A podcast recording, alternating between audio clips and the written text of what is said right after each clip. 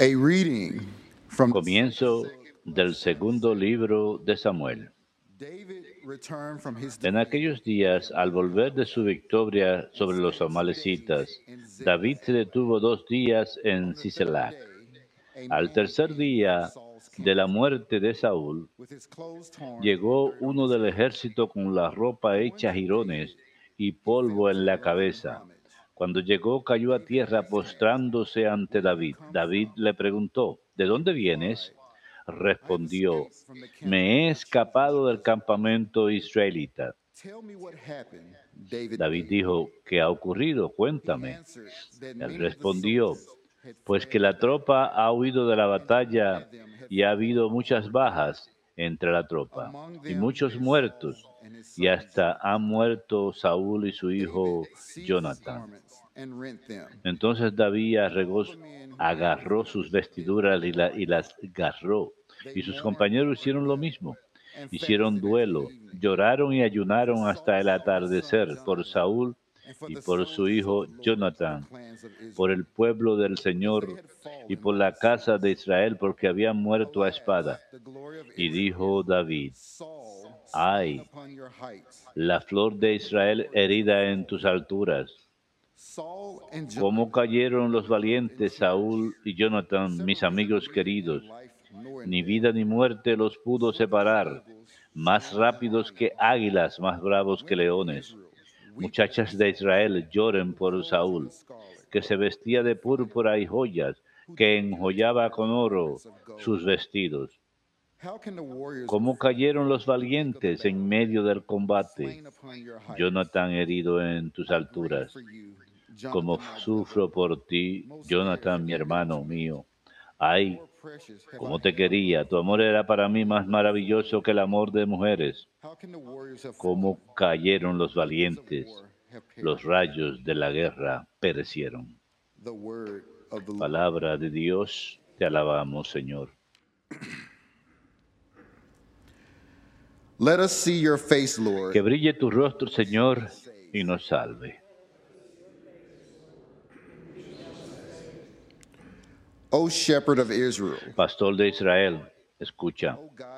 Tú que guías a José como un rebaño, tú que te sientas sobre querubines, resplandece ante Efraín, Benjamín y Manases. Que brille, que brille tu rostro, Señor, y nos salve. O Lord of hosts, Señor Dios de los ejércitos, ¿hasta cuándo estarás airado mientras tu pueblo te suplico? Le diste a comer llanto, a beber lágrimas, nos entregaste a las condienta- condientas de nuestros vecinos. Que brille tu rostro, Señor, y nos salve.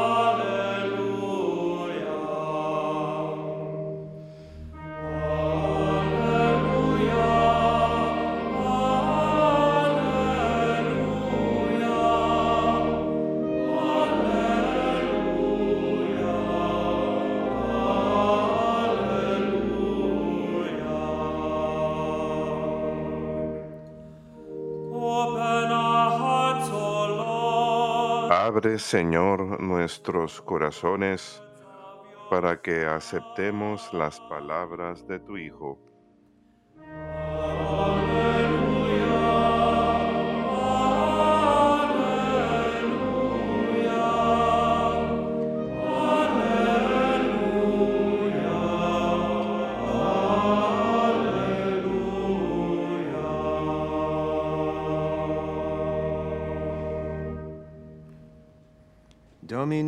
vobiscum.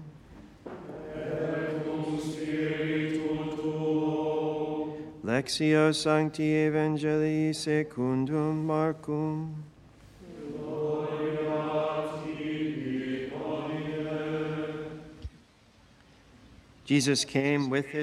En aquel tiempo volvió Jesús con sus discípulos a casa y se juntó tanta gente que no les dejaba ni comer. Al enterarse su familia, vinieron a llevárselo porque decían que no estaba en sus cabales.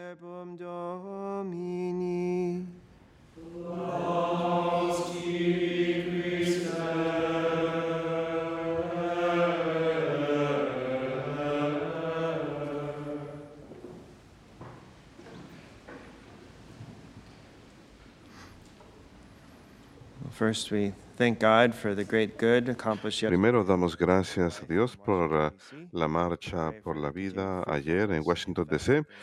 Rezamos para que siga dando fruto, tanto en aquellos que participaron en la marcha como para aquellos que se han visto afectados y que no lo esperaban, que reciban la gracia para que ah, tengan cambio de corazón, en especial aquellos que promueven el aborto o aquellos que consideran el aborto. También rogamos por el fruto espiritual, por la marcha por la vida en el oeste, en San Francisco el día de hoy y todos los eventos en el país y el mundo entero. Continuamos buscando proteger la vida humana desde el momento de la concepción. En la primera lectura de hoy tenemos a David, a quien se le informa de la muerte de Saúl y Jonatán, su hijo, y David llora y lamenta esa pérdida. Jonatán era como un hermano para él. Además, vemos un ejemplo de caridad heroica en la respuesta de David ante la muerte de Saúl, pues como sabemos, Saúl había tratado de matarlo varias veces y podemos ver cómo fácilmente él podía haber expresado alivio o incluso hasta alegría ante la muerte de su perseguidor, su enemigo. Pero sin embargo, él lloró, pues lo veía como el ungido de Dios. Saúl trató de matarlo varias veces, tal como escuchamos en la lectura de ayer. Y cuando se enfrenta a Saúl, David le dice a Saúl, no te he hecho nada malo, a pesar que tú me has perseguido para quitarme la vida. Tenía un profundo respeto por el oficio de rey y se refiere a él como el ungido de Dios, a pesar que el rey trató de matarlo. David nunca buscó su propio beneficio al tratar de derrocar al rey, pues él lo veía como elegido por Dios para guiar al pueblo de Israel. Así que David nos da el ejemplo de amar a nuestros enemigos, así como nos dice el Señor en el Evangelio. Amamos a nuestros enemigos cuando los perdonamos, cuando los perdonamos de corazón, cuando rezamos por ellos pidiendo su conversión. Deseamos el bien para ellos, deseamos su conversión. Nue- nueva- nuevamente vemos el ejemplo de David, quien eh, en la lectura de ayer admite a Saúl, sí, me pasó por la mente matarte, pero sentí compasión hacia ti. Es verdad, como seres humanos podemos sentir eh, esa emoción humana de querer buscar venganza. pero David lo dejó en las manos de Dios. David le dijo a Saúl, el Señor te juzgará y el Señor hará justicia en mi nombre. Después que David escuchó de las muertes de Saúl y Jonatán, entonces compuso un canto de lamento que escuchamos al final de la lectura de hoy. Y es muy apropiado que la iglesia nos presente hoy un salmo de lamento en el salmo responsorial, el salmo 80. El contexto de este salmo es que Israel está llorando después de haber sido conquistada por invasores y está pidiendo salvación al Señor. Hoy solo tenemos una parte de este, pero si leemos el Salmo 80 completo, leeremos que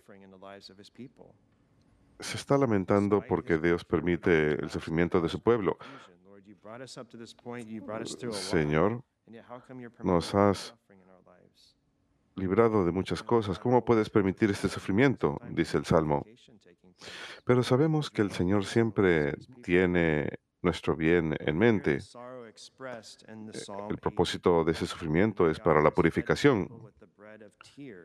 En este salmo leemos que Dios ha dado, nos ha dado llanto por comida y por bebida, lágrimas en abundancia, pero en medio de ese sufrimiento permitido, tenemos que tener en cuenta que es con medida. Dios pone un límite al sufrimiento que permite en nuestras vidas para que no nos veamos abrumados por completo. Y tenemos el don del sufrimiento redentor. Y hay un tono en el ah, Salmo 80, un tono de esperanza. Le dice, escúchanos, pastor de Israel, despierta tu poder y ven a salvarnos. Our Lord, of course, would also apply this imagery to himself in the gospel. El Señor también aplica esta imagen en el Evangelio. Él es el buen pastor que conoce a sus ovejas y las conoce por su nombre, y viene a dar su vida por ellas, por cada uno de nosotros. Y el Evangelio de hoy es muy breve, solo son dos versículos, y es inmediatamente después del relato de ayer cuando el Señor nombra a sus doce apóstoles. Primero los llama a que estén con Él y luego los envía a predicar y a expulsar demonios que estaban causando gran sufrimiento. Pero la prioridad principal de los apóstoles y de cada uno de nosotros es primero estar con las personas y ser generosos con ellos. y luego tenemos- recibimos las fuerzas para salir y cumplir la misión que el Señor nos encomendó, así como San Marcos eligió esas palabras muy cuidadosamente.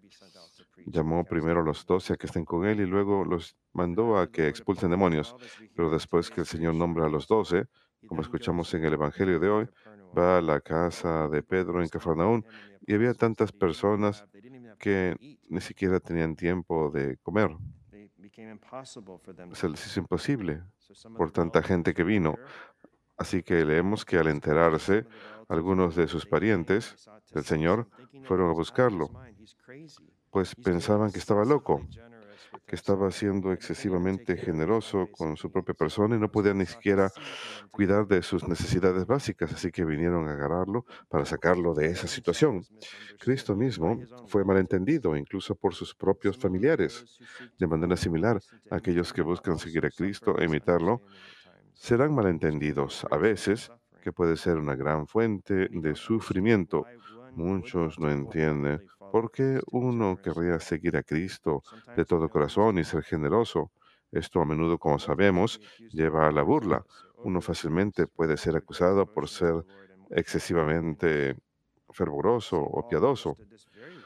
San Pablo entendió esto muy bien y él diría en su primera carta a los Corintios capítulo 4 versículo 10 que por Cristo somos llamados necios en nombre de Cristo. El mundo lo ve como necedad, que no buscamos moldear nuestras vidas según los caminos del mundo. Hemos de darnos cuenta que las riquezas, la fama, el honor no son la prioridad de nuestras vidas. Debemos más bien seguir el ejemplo de San Pablo cuando él dice, no imiten al mundo, sino sean transformados por la renovación de sus mentes.